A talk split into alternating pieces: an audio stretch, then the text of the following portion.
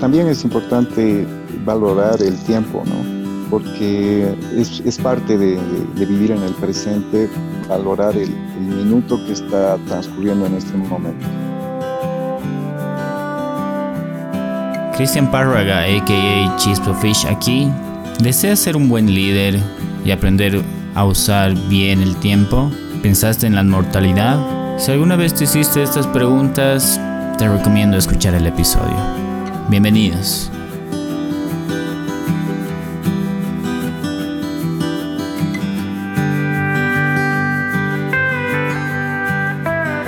Hola, hola, soy Cristian Párraga y esto es Kensho, Crecimiento por Dolor donde puedes obtener experiencias de los invitados esperando que te den momentos de revelación.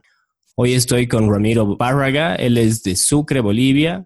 Ramiro tiene más de 20 años y 5 discos grabados, estudió ingeniería industrial y tiene una maestría en administración de empresas. Tiene 15 años de experiencia trabajando en telecomunicaciones. Actualmente está trabajando en proyectos de literatura y emprendimientos propios. Querido Ramiro, Estoy feliz de tenerte aquí. Bienvenido a Kensho Podcast. Hola, Chris, qué gusto. Y bueno, eh, me alegra mucho poder compartir un poquito de lo que hemos experimentado en tu espacio. Muchas gracias. Y te podría preguntar rápidamente, ¿cuáles son tus proyectos de literatura?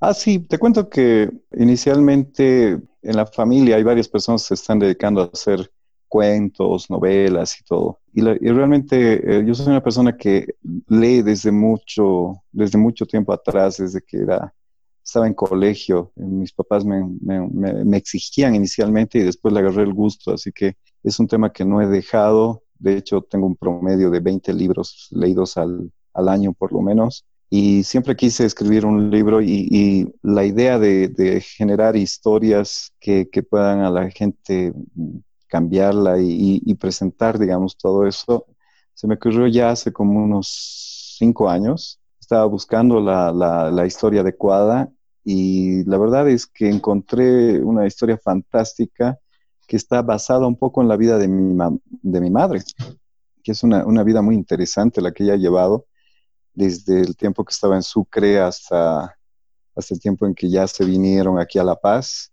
con una visión de, cómo ha cambiado el mundo desde entonces, cuál era la situación y todo lo demás. Entonces, en entrevistas, en técnicas para la escritura, estoy haciendo una, una novela ya desde hace un tiempo y estoy avanzando poco a poco. Y bueno, espero poder terminar esta novela máximo hasta el 2020, que es la, la idea, el plan, y, poder tratar de, de darla a conocer, ¿no?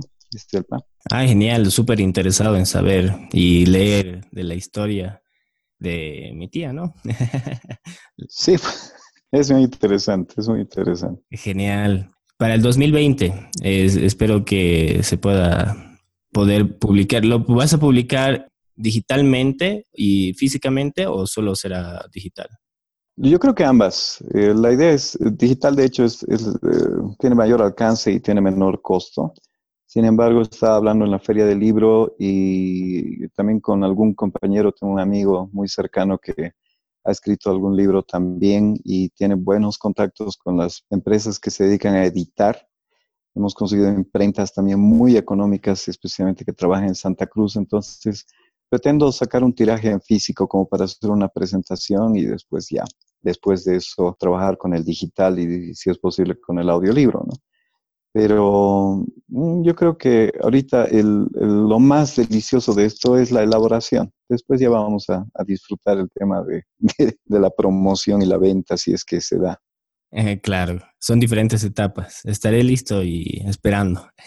bueno, Ramiro, voy a empezar con la primera pregunta que normalmente la hago en el podcast. Las primeras preguntas es el momento más difícil de tu vida y cómo te ayuda este momento. Bueno, la verdad es que eh, han, han, habido diferentes momentos duros, pero afortunadamente creo que no han sido, no han sido muchos. Pero lo más duro que he estado atravesando, porque esto todavía continúa, es el tema de la enfermedad de mi papá. Realmente ha sido un, un periodo muy, muy complejo porque ha sido una transformación de ver a esa persona que tú siempre has conocido como uno de los pilares en tu familia, no solamente por, por la vitalidad física, sino también por, por esa claridad que en el, en, el, en el pensamiento y todo lo demás se ha ido desgastando poco a poco. Lamentablemente creo que vivimos en una sociedad donde eh, hay, ciertos valores que se han socavado y las personas que más lo necesitan no tienen un acceso adecuado a la, a la salud. Vivimos en un estado de eutanasia pasiva. Eso significa que se le niega eh, a las personas que más lo necesitan eh, la atención médica de manera sistemática. O sea, la mayor parte de las personas de la tercera edad no tienen derecho a un buen seguro. Otras, dependiendo de un seguro mediocre o muy, muy básico, eh, parecía realmente asma muy fuerte y de ahí poco a poco hemos ido viendo oh, diferentes especialistas y nadie tenía el cuadro completo hasta que eh, realmente con, ayuda también del tío Alfredo, precisamente que poco a poco nos fue guiando en ciertos temas, me di cuenta que la única manera de tener un panorama real era investigar por mi cuenta. Entonces yo me puse a leer todo, todo lo que se podía leer al respecto y al final logramos contactar a un doctor después de un año y medio de peregrinación para que nos diga qué tenía. Y lamentablemente el diagnóstico era eh, mieloma, mieloma múltiple que es un tipo de cáncer que se da en la médula y que afecta especialmente a los huesos. Los huesos se van debilitando porque en la médula se suelen renovar y ahí ya, ya no estaban funcionando las cosas bien. Entonces, cuando le sacaron una, radiografía completa, se pudo ver que habían huecos, espacios ahí en, su estructura ósea y lo volvía muy frágil. Entonces, empezamos trabajando sobre ese, ese tema, eh, averiguamos todo lo posible y logramos uh, eh, conseguir un doctor, pero que de manera eh, privada lo está atendiendo. tuvo un costo elevadísimo, en eso nos tuvimos que unir todos los hermanos para aportar, para poder pagar el tratamiento, porque de hecho no íbamos a conseguir una solución de ese nivel en, en el seguro. Y, también requirió de mucho esfuerzo de su parte porque son varias quimioterapias que lo han ido desgastando, que se han ido haciendo de manera sistemática. Y bueno, eh, afortunadamente hemos podido parar un poco el tema. Sin embargo, eh, lo ha debilitado. A la vez también se ha presentado un cuadro de Parkinson, entonces una combinación muy fea el mieloma múltiple con el Parkinson porque hay medicamentos del Parkinson que no acepta con el mieloma y viceversa. Entonces, él tiene sus días buenos y sus días malos. Hay días en los que se lo ve muy bien, está activo, hay otros en los que no. Tenemos que, tratar de, de, hacerlo lo mejor que se pueda para que él, la pase bien, pero hay días en que no puedes hacer mucho. Y, y más que nada te das cuenta de que la situación más dura en realidad es para mi mamá. Ella, ella vive con él y, presencia y absorbe y proyecta muchas, muchos de los problemas que él tiene y ha dedicado ahora su vida básicamente a cuidarlo, a asegurarse que tome sus medicamentos, de que haga algo de ejercicio, de llevarlo al doctor y todo lo demás. Obviamente con el apoyo dentro de lo que cabe de, de nosotros como sus hijos, ¿no? Entonces, lo difícil ha sido también eh, investigar y darte cuenta de lo que depara el futuro con el Parkinson, que es una enfermedad cruel, sumamente terrible, y, también con el mismo mieloma, ¿no? Pero bueno, la manera en que te ayuda esto es que en un principio te das cuenta de que tratas de luchar para que la gente te dé alguna solución, o sea, no, no como quien dice, la esperanza se pierde al final y, y buscas eh, diferentes tipos de tratamientos, hay, hay, estudios que utilizan agua de coco o leche de coco o no sé, eh, una serie de, de remedios caseros, naturales, milagrosos supuestamente. Hemos tratado de ir por todo ese lado. Y te das cuenta también que el Internet está lleno de basura, de gente que no, no es seria, que no te manda información real. Entonces, llega el momento, lo único que puedes hacer es, basarte en la opinión de un, de un, doctor y en algo de criterio, ¿no? De lo que con la experiencia estás logrando. Ha sido difícil porque después de un tiempo te das cuenta de que es un cáncer, no va a tener cura. Igual el, el Parkinson es una enfermedad degenerativa, tampoco tiene cura. Y sobre eso, la etapa en la que querías encontrar una solución definitiva ya pasó, porque sabes que eso no va a ocurrir Así que lo que tienes que hacer básicamente es aprender a vivir con eso. Y en un principio es, es difícil. Ah, te digo, hay días en los que uno carga toda esa basura del trabajo y problemas que puedas tener tú en tu propia vida, pero además tienes que cumplir y tienes que ir a visitar a tus papás y ver cómo está, o te llaman y te dicen, eso está ocurriendo, necesitamos el medicamento, y te tienes que sumergir en eso también. Y por un lado, este, aprender a vivir con eso eh, significa un cambio de la familia y de la estructura como tal, pero no del cariño y de los valores. Es decir, yo creo que todos ahora más que nunca valoramos un día en el que lo veamos bien, un día en el que se esté, esté riendo, esté activo. Y, es por eso que nos hemos apegado mucho más, nos hemos unido un poco más como familia. Y bueno, nos hemos dado cuenta de que no se va a poder cambiar el futuro, pero nos hemos centrado en vivir el presente y en hacer lo mejor que se pueda en estos días. Entonces llega un punto en el que, además de acostumbrarte a vivir con esa enfermedad, también llega un momento en el que tienes que aceptar lo que viene. Y aunque no sea muy, muy benigno, eh, lo tienes que hacer y, tienes que adoptar también una posición de, ayuda, de, comprensión entre lo que significa que a veces venga un doctor y diga hay que hacerle una quimioterapia ahora y lo veas mal y de pronto él diga no, no quiero.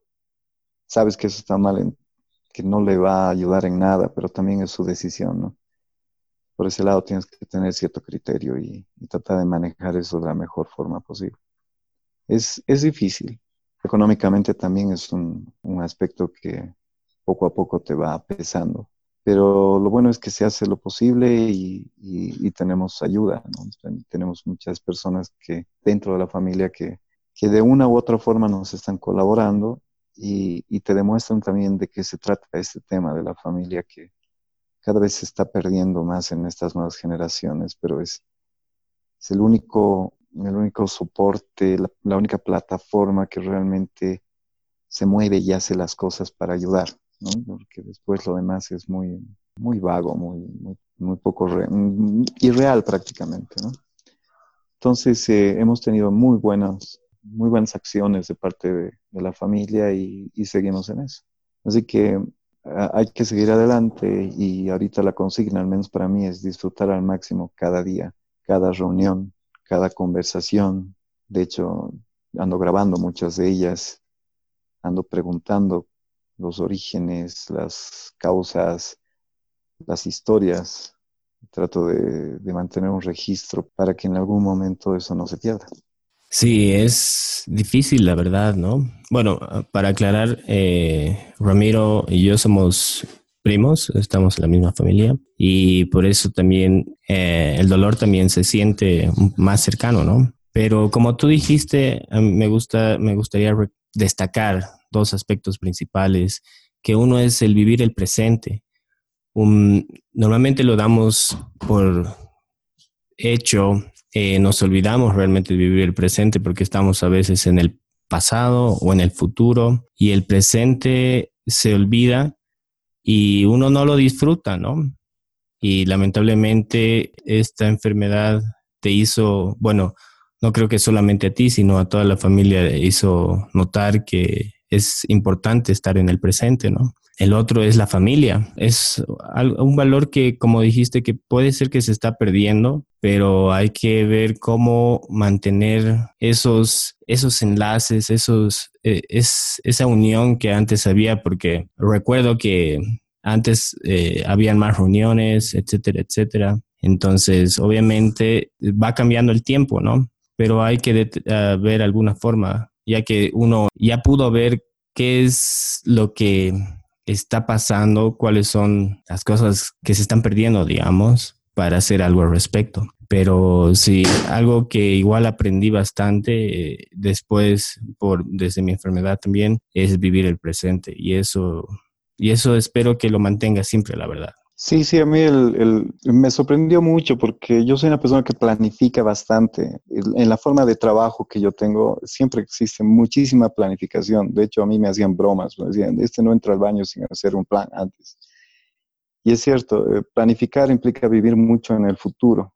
Entonces fue un cambio para mí porque Cuando uno piensa en el futuro en este tipo de situaciones, más bien te desgastas, te daña, te cambia la visión, etcétera, etcétera. Y al final pierdes la perspectiva de lo que es realmente importante, ¿no? Y, el presente te lo da. Cuando tú estás ahí y haces, no sé, una broma o, les das un momento agradable, cuando les sacas a dar una vuelta, que tome aire, que dé un paseo o, incluso que vea una película, algo que le pueda alegrar y darle un buen momento. Y, y ves que en realidad esto aporta muchísimo más que, estar viendo planes, tratamientos futuros y cosas por, por el estilo. Eso realmente te, ayuda a vivir un día más y es un día a la vez, ¿no? Es el tema. De todas formas, eh, como te digo, ha sido, ha sido difícil porque algunos nos hemos acostumbrado, especialmente en, en un ambiente laboral, a planificar todo y no siempre ayuda. Mm, eso sí. Ya que estamos hablando un poco de planificación, pasando a, otro tema, ya en el cual, como tú dices, la planificación también es importante. Esto ayuda con los objetivos, etcétera, etcétera. Eh, ¿Cómo podríamos encontrar el equilibrio? Tú que ya estás viviendo los dos lados, los, dos extremos, se podría decir. A ver, eh, bueno, eso en relación a los proyectos personales y en base también a la experiencia que he tenido con mi papá, te das cuenta de que el tiempo es corto. Cuando eres joven te das cuenta de que, uy, el, mañana está garantizado, todo lo que hagas puede fallar, pero no importa, habrá otro día donde lo vuelvas a intentar y todo lo demás. No le das un valor al tiempo como tal. De hecho, eh, ni siquiera muchos jóvenes ni siquiera visitan a sus padres o no pasan tiempo con sus, no sé, con sus hijos, con su familia, porque dicen, ah, después lo voy a poder hacer, ¿me entiendes? Siempre hay un después pero el hecho de, enfrentarse de cierta manera a la mortalidad, te das cuenta de que el tiempo se puede acabar, que en una semana eh, estás bien y a la siguiente es posible que, haya un problema de salud y todo cambie. Y ahí cada minuto se hace más, más valioso. Desde mi punto de vista, disfrutar el viaje, porque es lo más tangible que tienes. El objetivo como tal, que querer hacer la misma novela y qué sé yo, presentarla y que tal vez tenga algo de éxito o, grabar el próximo disco y tener un hit que la gente cante cuando escuche o no sé, en tu trabajo crecer y cosas por el estilo, son cosas que están en tu cabeza. Son, son deseos, son sueños que, que los tienes y está súper bien tenerlos porque te, te, dan un norte y te dan un impulso, pero tienes que tener claro que lo que más importa es el viaje, es, es el hecho de hacerlo, es el hecho de sentarse en la computadora y, digamos, cerrar todas las ideas y armarlas en un, en un párrafo, algo que, que, te agrade y ponerle algo de arte. Y si eh, al momento de escribir es lo que a mí me encanta, o cuando haces una canción en todas las etapas de la grabación, darte cuenta hasta las emociones que genera en ti y, y, y las armonías y las cosas nuevas que salen.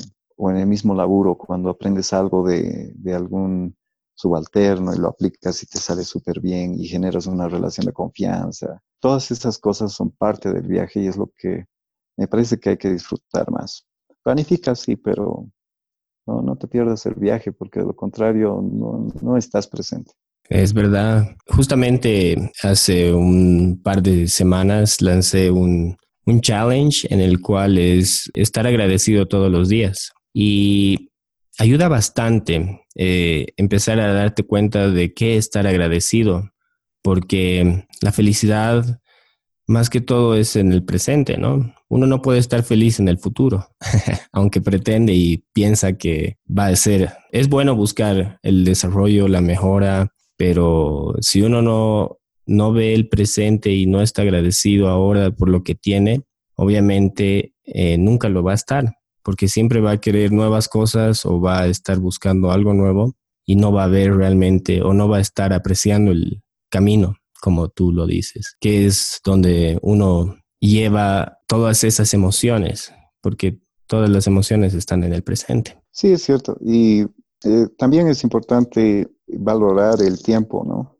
Porque es, parte de, vivir en el presente, valorar el, el minuto que está transcurriendo en este momento de qué estás haciendo, cómo te sientes, cuál es la, la, historia detrás de todo eso y decir, wow, hay cosas por las que puedo estar agradecido, con la vida o si eres religioso con Dios, no sé, pero vivir en un estado en el que realmente veas las cosas buenas más que las malas, también es importante porque te da calidad de vida, emocional especialmente.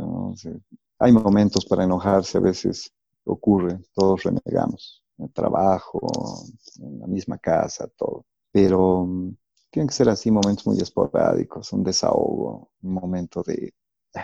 Pero cuando eso se transforma tu vida constantemente, estás en un problema, estás caminando un camino con demasiadas piedras y lo, más importante es darte cuenta que tú tienes la elección de escoger tu camino. O sea, hay, una, hay una conferencia que a mí me gusta mucho, eh, es una conferencia de TED, de un señor que se llama Jean Baptiste Seconds, y es sobre el tema de la motivación. Y te dice, bueno, el, mundo puede traerte un montón de problemas y demás, pero tú eres dueño de tu metro cuadrado y tú decides sobre tu metro cuadrado y, tú decides sobre qué reacción vas a, vas a poner ante cualquier problema que te traiga la vida. Entonces, eso significa que tú decides sobre la forma en que reaccionas y vives tu presente. La gente que vive un presente amargo es simplemente su decisión, es una mala selección. Una mala selección en actitud y en, y en la forma en que está viviendo. Porque él tiene el control. Así sea lo que sea que te esté pasando, tú defines cómo vas a reaccionar al respecto, cuál va a ser el efecto que tenga en ti. Así que um, me parece que de esa, de esa conferencia que la doy en algunas capacitaciones, dado en el trabajo y demás, lo más importante es, definir que la elección es tuya. Y, y, hay gente que no, que piensa que es una hojita al viento, ¿no? Y dice, ah, me he enojado porque él me hizo enojar. No, te has enojado porque te dio la gana a ti y así decidiste vivir ese segundo. Hay algo que la gente deja, se podría decir. Bueno, uno es la responsabilidad. Cuando uno decide tener la responsabilidad de sus decisiones y de cómo va a reaccionar con las cosas, eso le da un poder especial en el cual eh, decide, como tú dices, ¿no? Eh, de su metro cuadrado, decide cómo va a ser la reacción, cómo lo va a tomar, pero las personas que no quieren tener esa responsabilidad es todo lo contrario, se ponen como las víctimas, ¿no? En el lado de víctimas, en el cual no aceptan que es su responsabilidad prácticamente poder hacer ese cambio. Sí, es que es como vivir tu vida sin ser protagonista. o sea, directamente em, todo el mundo tiene la culpa de tu malestar, de tu reacción, de tus emociones, de tu éxito, tu fracaso. Que las oportunidades no se dieron, que esto, que lo otro. Y, en realidad no, yo creo que eh, cada uno se va buscando las oportunidades a medida que, va haciendo acciones y tú defines todo esto. Y, si algo a mí me molesta son esas personas que andan culpando al mundo sobre sus desgracias sin darse cuenta de que realmente lo que, lo que ocurre es que es, fruto de sus decisiones, ¿no? Y tratar de encubrir eso, incluso tenerle lástima a una persona que es de ese estilo, ¿entiendes? De las que no acepta sus propias responsabilidades, me parece que es socapar una, una actitud en la que lamentablemente hay generaciones nuevas en las que se están sumergiendo, ¿no? Todo es culpa del resto y ellos son perfectos. Y no, incluso si te equivocas, tienes que hablar y decir, sí, me he equivocado, pero es mi error no es, de nadie más. Y con esto yo aprenderé y la próxima lo haré mejor. Pero ha sido mi error y es la forma en que lo asumes. Y sabes que lo bueno de asumir errores también es que eh, ya no te pesan. Yo conozco gente que se exige tanto que quiere ser perfecta todo el tiempo y cuando comete un error se mortifica, y está días y noches pensando en qué pudo pasar para que se equivoque, ¿me entiendes? ¿Por qué? Si, yo pensé en esto o preví esto, pero ¿por qué? Y anda buscando justificativos elaborados para simplemente un error. Y, y la verdad es que yo creo que las personas más exitosas son las que más errores han cometido. Uno, porque, porque se han atrevido a hacer las cosas según su forma de pensar inicial y si se equivocaron, aprendieron muchísimo más. Entonces, están listos para, para, tener más éxito, van a tener muchas probabilidades más de éxito que una persona que nunca comete errores. Así que eh, yo creo que los errores que cometes también son flores en tu camino. De hecho, sirven muchísimo. Bastante, en eso sí, totalmente de acuerdo.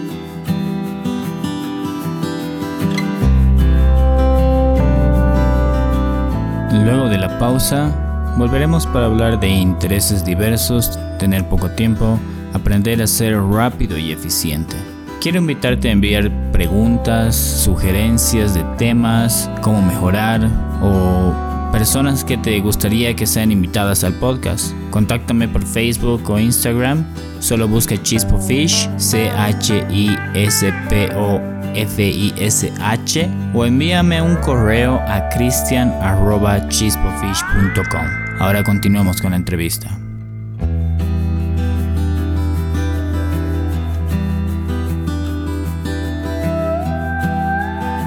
Tener intereses diversos, tener poco tiempo y cómo sacar beneficio de esto. Eh, en tu caso, ¿cuáles son los intereses y cómo sacas el beneficio y el tiempo para hacer esto? Ya, a ver, bueno, en cuanto a intereses diversos, por ejemplo, hacer música hace 20 años que, la hago. He grabado tres discos con una banda que se llama Ícaro, he grabado una con una banda que se llama La Tribu, y ahora he grabado un último disco con un nuevo proyecto que se llama Almafónica, que estaremos dando a conocer pronto. Y básicamente eh, me dedicaba al canto y a componer también. Participo en la composición de la, de la música que grabamos, todo. Por otro lado, también me dedico a la, como te he contado, a escribir, a escribir la novela. Soy papá, eh, un muchacho maravilloso que realmente he participado en su vida de la mejor forma que he podido siempre. Este, obviamente el problema que te comenté con, con mi papá en el trabajo, hace 15 años que trabajo en telecomunicaciones y afortunadamente me está yendo bien creo que estoy en un, cargo con responsabilidad que me trae nuevos retos y que además me permite liderar un grupo de casi más de 90 personas para llegar a objetivos cada mes sumamente exigentes. Entonces estoy, estoy muy, muy contento con eso, es sumamente demandante. Hace, hace poco, eh, hace dos años me, me, casé y estamos construyendo con mi esposa un, hogar y una, una relación y aparte de eso, estoy, haciendo un emprendimiento propio, una empresa para hacer ciertas exportaciones y demás. Sobre eso te voy a contar a futuro, pero es un tema de investigación y de, trabajo que estamos haciendo poco a poco. Entonces, si lo ves así en conjunto, yo sé que todo el mundo tiene varias cosas, ¿no? muchos son papás, muchos tienen su trabajo también y otros tienen que ciertas obligaciones, pero pienso que ha habido cierta diversidad en mi caso. Y es difícil porque yo me desespero a veces cuando postergo alguna cosa en favor de otra. Y sobre eso es que viene la planificación. Lo que yo te digo es, es clave porque hay ocasiones en que en tu cabeza tú tienes un cronograma y dices, ya, este año debía haber terminado la novela y este próximo año deberíamos haber presentado el disco o debería haber hecho eh, esta otra actividad o la empresa ya debería estar sacando su producto, etcétera, etcétera. Eh, pero tienes que darte cuenta de que tu tiempo es limitado y si exageras en meterte a hacer cosas, eh, te vas a dañar y no las vas a hacer bien y vas a perder el viaje, es lo que te decía. Entonces, eh, te enseñan en la universidad un montón de, técnicas, ¿no? El POA, el FODA, todo para planificar las actividades de una empresa. Yo he decidido aplicarlas en mi vida. Entonces, yo tengo mi POA, bien tranquilo, qué es lo que pienso hacer, cuáles son mis objetivos para este año, en cada uno de esos aspectos.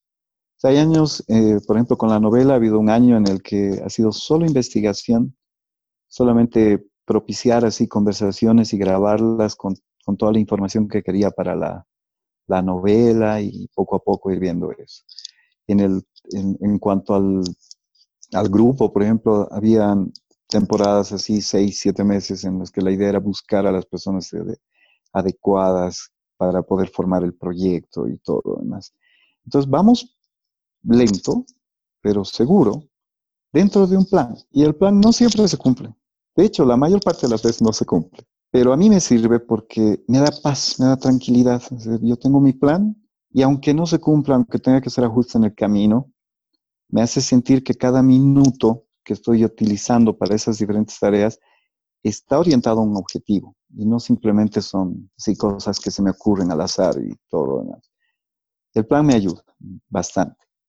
Pero como te digo, se complementa mucho con hacerlo y disfrutar el viaje, disfrutar todo lo que implica cada paso, aprender todo lo que se puede sobre eso. Y otra cosa que puse también en el formulario que me enviaste fue que es muy interesante que cuando te dedicas a cosas muy variadas, este, te ayudan. O sea, uno puede pensar en un ámbito de telecomunicaciones, en qué te puede ayudar a hacer música, por ejemplo.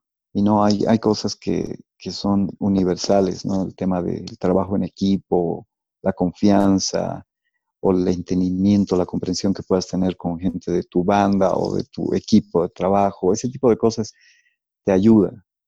Y, muchas veces eh, grandes ideas salen simplemente al extrapolar algo que has aplicado en una, en una actividad artística, la puedes extrapolar al trabajo y te sirve. Entonces, eh, para mí es muy interesante poder tener esa capacidad de, dedicarme a varias cosas, de hacerlo con calma, poco a poco, sin quitarle ah, mucho a cada una, porque invertir en algo es quitarle al otro, es cierto, pero tienes que tratar de mantener un equilibrio y no desesperarte tanto, ¿no? Es la clave también eh, la parte de, ser un poco flexible, lo que tú dijiste, ¿no? Porque uno cuando deja de ser flexible y quiere las cosas rígidas como estaban en el plan, uno pierde el disfrute, tal vez lo que tú decías, y aparte no ve un panorama un poco más amplio para tal vez cambiar algunas, algunas cosas de su propio plan. Sí, es cierto. Además que todo implica sacrificio. Y es la verdad. Eh, compañeros de trabajo, yo los veo que se dedican 100% al trabajo y, 100% a su familia. Y cuando les preguntas, ¿y qué más haces? Te dicen, ah, juego fútbol los sábados, digamos, como, como máximo, ¿no? Como, como una actividad así que me imagino que requieren para poder liberarse del estrés y todo lo demás pero después no, no hay muchos que, que se dediquen a, a, producir ciertas cosas, ¿no? Artísticamente o, o, que tengan un trabajo voluntario en alguna causa, cosas por el estilo. Son muy pocos los que hacen eso. Pero no significa que esté mal, desde mi punto de vista. Hay personas que, prefieren dedicarse de lleno a ciertos temas y con eso están tranquilos. Y hay otras en las que nos gusta esa variedad. Me parece que es una elección, es una forma de no tiene nada de malo, pero a mí al menos me, gusta la idea de poder decir, el día que yo esté confrontándome a mi propia mortalidad y decir, bueno, ya pasó la mayor parte de mi vida, estamos en el ocaso. Me gustaría mirar hacia atrás y poder decir, ¿cómo ha sido esta vida? ¿Cuán valiosa ha sido?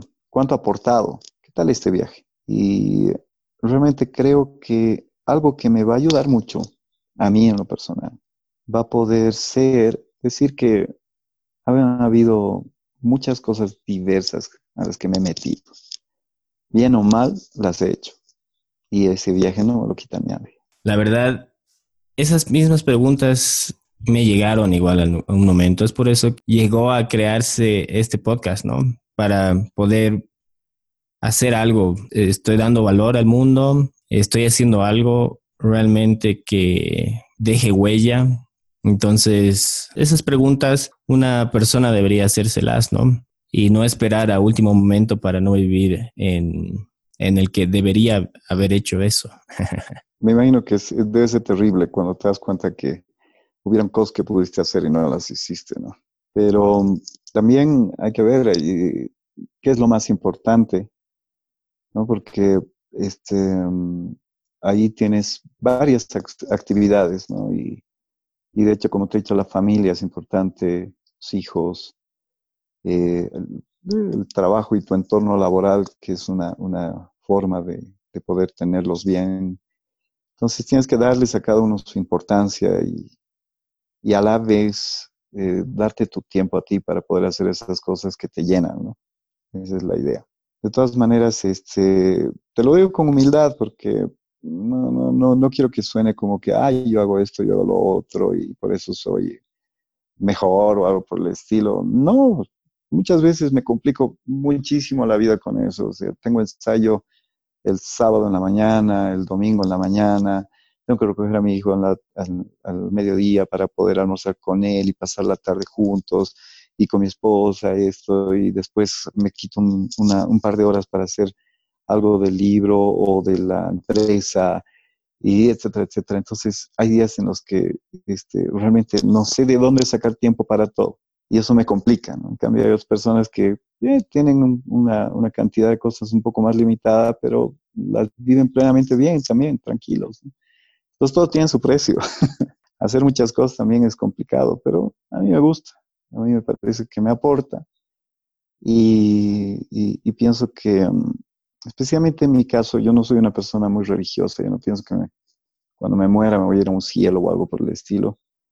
Estoy aprovechando este tiempo y en este tiempo quiero hacer.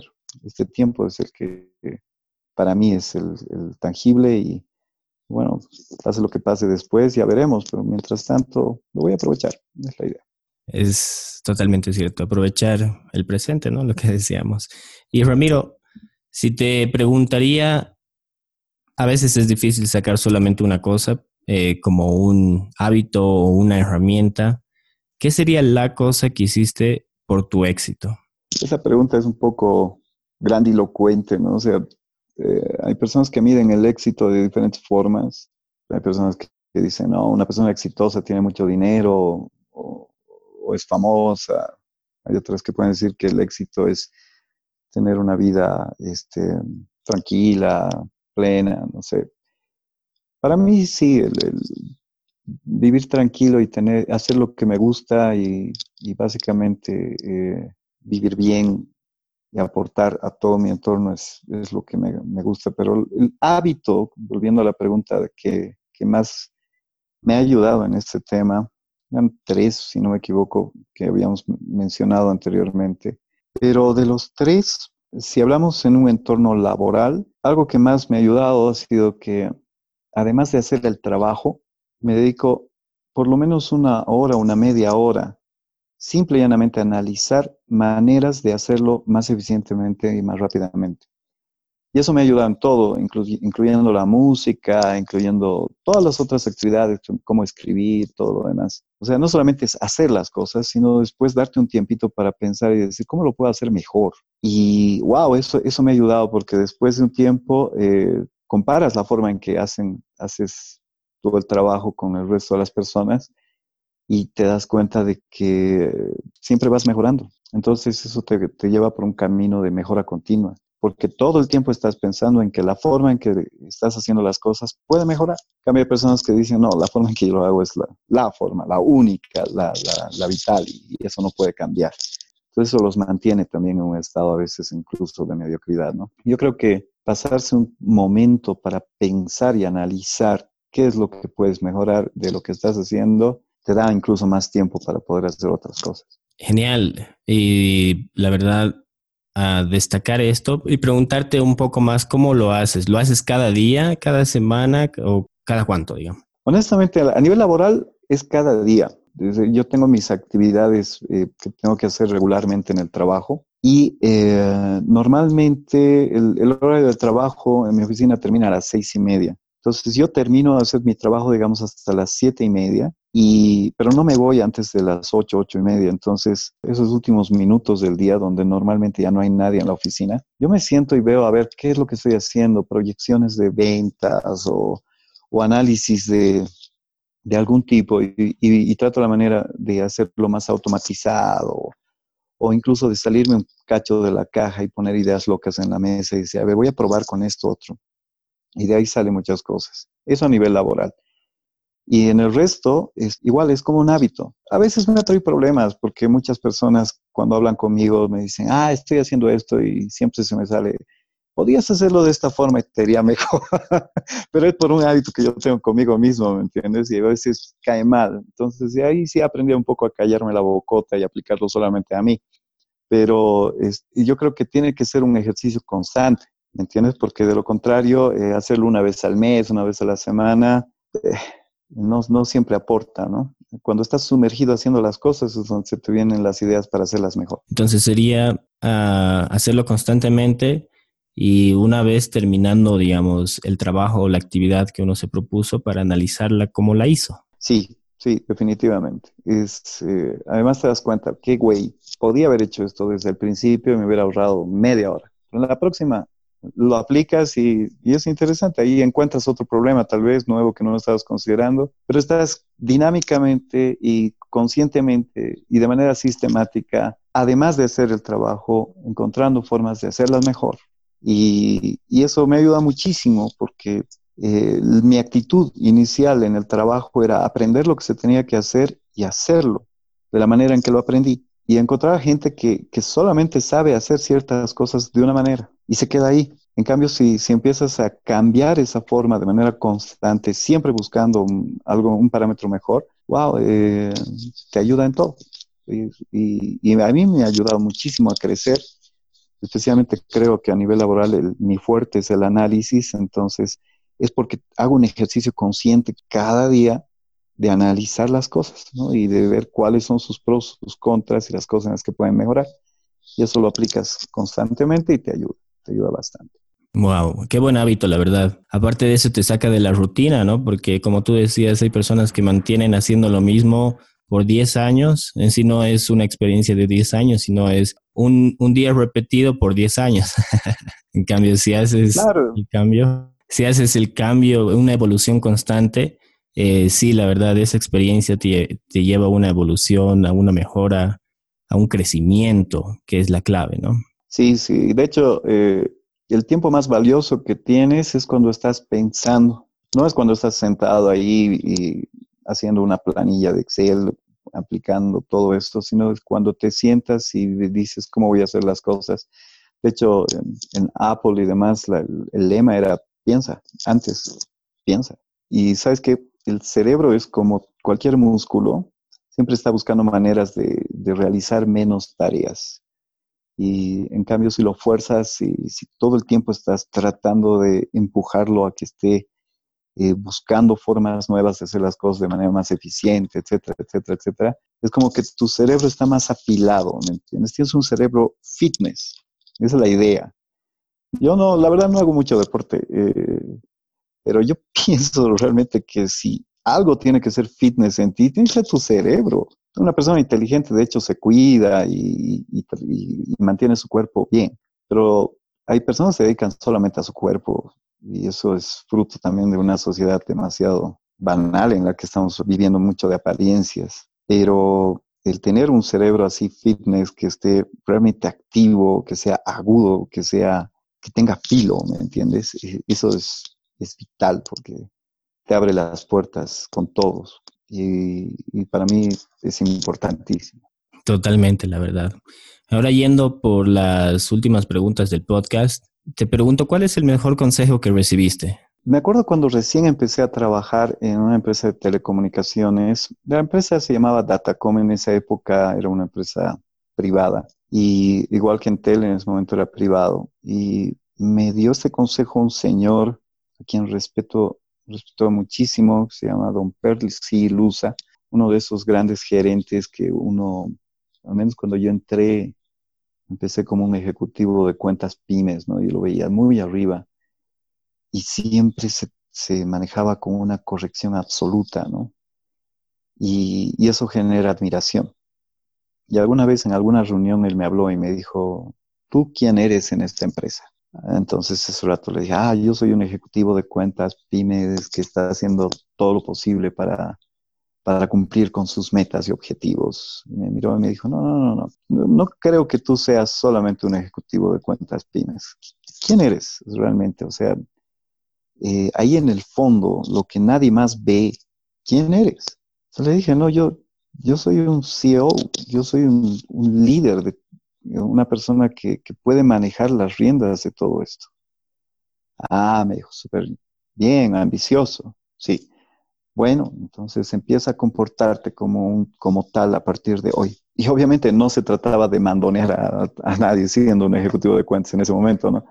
Se trataba de que a partir de ahí yo me di cuenta de que, por ejemplo, ningún compañero de trabajo me iba a ver a mí en un estado inadecuado, de que yo no iba a hablar a espaldas de otro eh, en relación a su a cualquier cosa que me moleste, que yo iba a tratar de mantenerme siempre fiel a mis valores y a mis principios y, que iba a ser lo que yo imaginaba que tenía que ser el, el CEO de una empresa desde ese momento. Y no es fácil, pero yo, yo siempre he querido ir por ese lado y creo que es el mejor consejo que me han dado.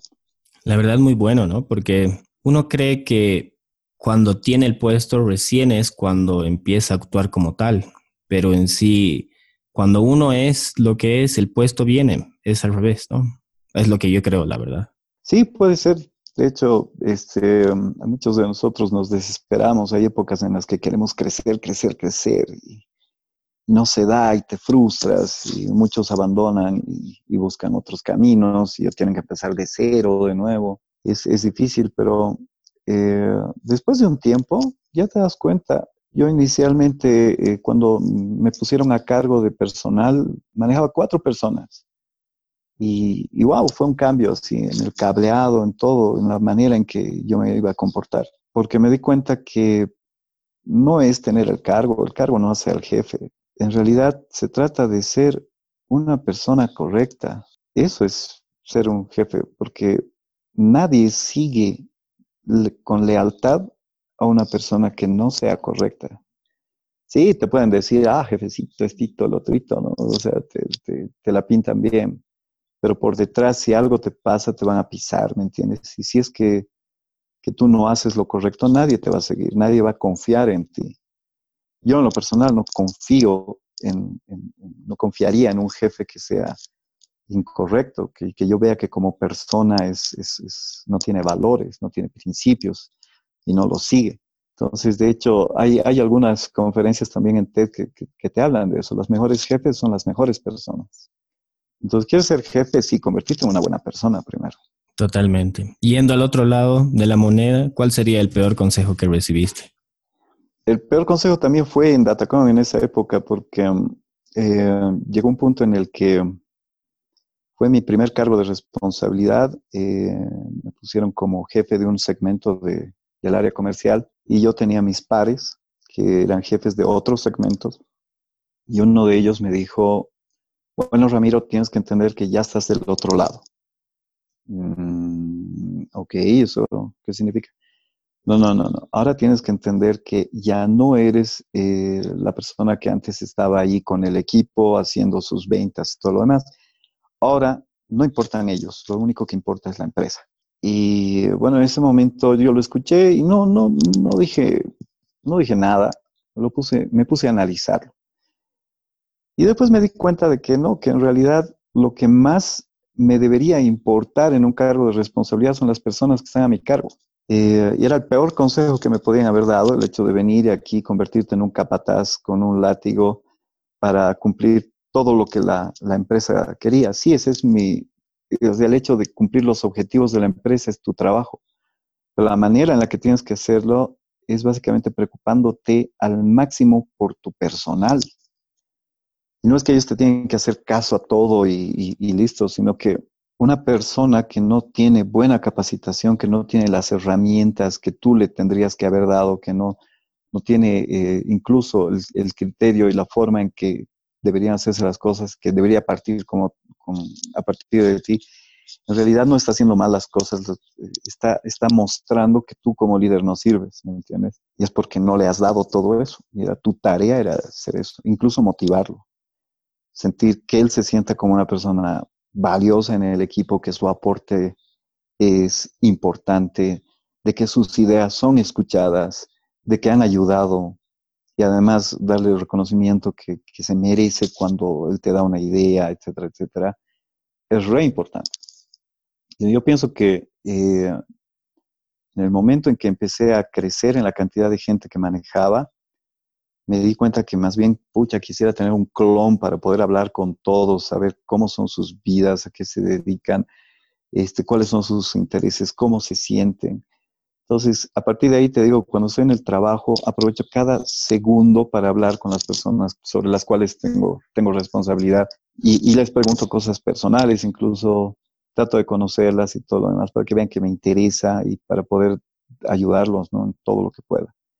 Es interesante, pero desde el momento en que tú como jefe ayudas, no necesitas exigir nada a nadie, la gente lo hace directamente, lo hace. Es la diferencia, ¿no? Entre un líder y alguien que manda simplemente, porque un líder es todo lo que tú dijiste, y alguien que se pone en el, título y simplemente empieza a mandar y es otra cosa, ¿no?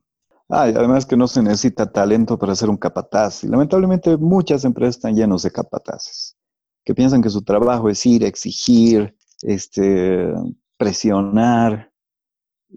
Y realmente hay momentos para presionar y hay maneras para presionar, pero en realidad el tema es, es distinto, ¿no? porque esas personas no duran y, no se requiere talento para eso. Simple y llanamente es, es eh, desde mi punto de vista, que la gente se dé cuenta de que eres una persona en la cual puedes confiar, que tienes un trabajo por medio y ellos también, y que cada quien tiene que cumplir.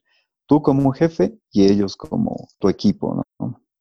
Y si tú fallas como jefe, estás fregado. Y, a lo que me refiero, fallar como jefe puede ser no tener el tiempo, no tener la paciencia, no dar las herramientas. Hay muchas formas en que puedes fallar. Por eso tienes que tener muchísimo cuidado en ese momento, ¿no? En el momento de, de exigir. Tienes que analizar qué le estás exigiendo y si esa persona tiene todo realmente para hacerlo. Pero bueno, eh, sobre eso vas aprendiendo cada día en diferentes niveles y, y yo me siento muy, muy, muy feliz porque um, más bien con el tiempo, poco a poco eso ha ido aumentando y, me ha traído grandes satisfacciones. O sea, saber que puedo confiar en personas que han trabajado conmigo y se han ido y después este, nos vemos en la calle y, te demuestran su aprecio. ¿Por qué? Porque los has ayudado, los has entendido de alguna forma y todo lo demás. Es, es importantísimo y, te genera grandes relaciones ¿no? con, con, de, de, paz y de tranquilidad. Y algo vital es no adueñarse de ideas ajenas, este, que es algo que a mí me pasaba muy a menudo. Hubo una época en que trabajaba en una empresa donde parecía que los jefes venían a escuchar qué es lo que tú tenías que proponer para proponerlo como si fuera su propia idea. Y te daba mucha rabia, ¿no? Te decían, mándamelo, yo lo voy a, lo voy a mandar hacia arriba y todo lo demás. Y, y es de lo peor que puedes eh, eh, absorber. Algo que a mí me ha funcionado más bien es hablar y promover en mi equipo que, que cada uno ponga ideas. Y una vez que las pone, así con nombre y apellido, esta idea se le ha ocurrido a fulano de tal, me parece que es muy importante que la tomemos en cuenta y trabajemos con él para implementarla y todo lo demás. Y eso sale más arriba, ¿no? Entonces, yo ahí gano, porque él es de mi equipo. Y eh, está recontra motivado porque su idea se está tomando en cuenta, ¿me entiendes? Y llega el momento en que la gente incluso se preocupa de que sus ideas sean buenas, porque como yo lo voy a mostrar, qué sé yo, tal vez a mí se me pasa algo, pero si su idea no funciona bien, el que se va a quemar es él, porque es su idea, ¿me entiendes? Pero la mayor parte de la gente, una oportunidad para mostrar sus ideas y lo que pueden aportar, la valoran muchísimo. Y más aún si tienen la confianza de que si me la dicen a mí, en cualquier reunión yo voy a decir, esta idea se, le, se, la, se le ocurrió a fulano de tal. Y eso ayuda bastante. Y yendo ahora hacia el futuro, hablamos que es importante ver el presente, pero también planear. ¿Cómo te ves de acá a cinco años, Ramiro? Ah, cinco años, tal vez con unas cuantas canas más. Pero espero ya poder conversar sobre el libro, espero ya poder conversar sobre el último disco que hemos grabado y que vamos a dar a conocer.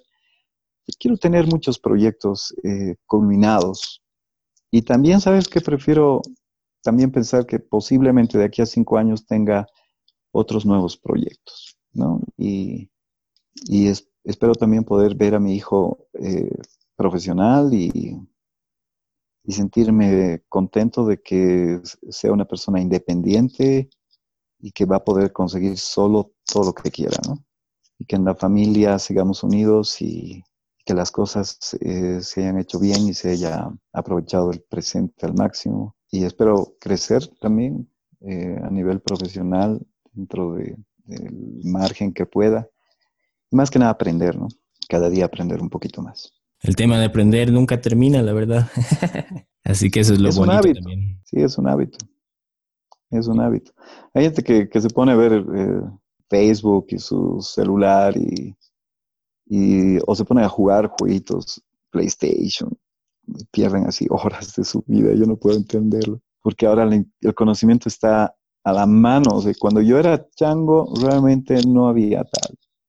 Teníamos un internet así lento, horrible y no había tanta información. Ahora está en tu bolsillo, en el celular, todo. Y no hay pretextos. Si tienes un minuto libre, ¡fu! ahí está. Hay tantas cosas interesantes para aprender. Es una buena época. Y estoy tratando de que mi, mi hijo al menos este, cree ese hábito y, y, esté todo el tiempo buscando cosas nuevas, no, no, no pierda mucho el tiempo. Genial. Y si hay gente que quiera seguirte, ¿cuál sería la mejor forma? ¿Tienes alguna página o correo? Wow, eh, en realidad yo tengo mi, mi perfil de Facebook, así el, el personal. Eh, en Instagram, eh, más que nada, he creado también, eh, no, no publico mucho en Instagram, no tengo mucho tiempo. Y además me, parece que hay cosas que no es necesario que la gente sepa sobre mí. uh, pero yo creo que la mejor forma sería así, a través de Facebook, eh, un, un, mensajito y sobre eso poco a poco se crean amistades y, y, buenas relaciones. Así que yo estoy ahí disponible. A través de Facebook yo creo que es la mejor forma. Genial. Perfecto, Ramiro. Muchas gracias por tu tiempo, la experiencia, abrirte con nosotros. Y antes de terminar, eh, ¿deseas decir algo más? Sí, bueno, primero felicitarte porque en un principio no estaba entendiendo bien eh, de qué se está, de qué se trataba, digamos, lo que tú estabas haciendo. He visto los videos y, eh, bueno, eh, he visto también que están en, en, algunas plataformas de audio para poder bajar. Creo que es, es importante agarrar toda esa información. Tal vez te aconsejaría resumirlo un poquito para que específicamente hayan temas muy, muy, muy puntuales ya que ahora nadie tiene tiempo para, para escuchar algo de 20 o 30 minutos, ¿me entiendes? Eso, eso como consejo.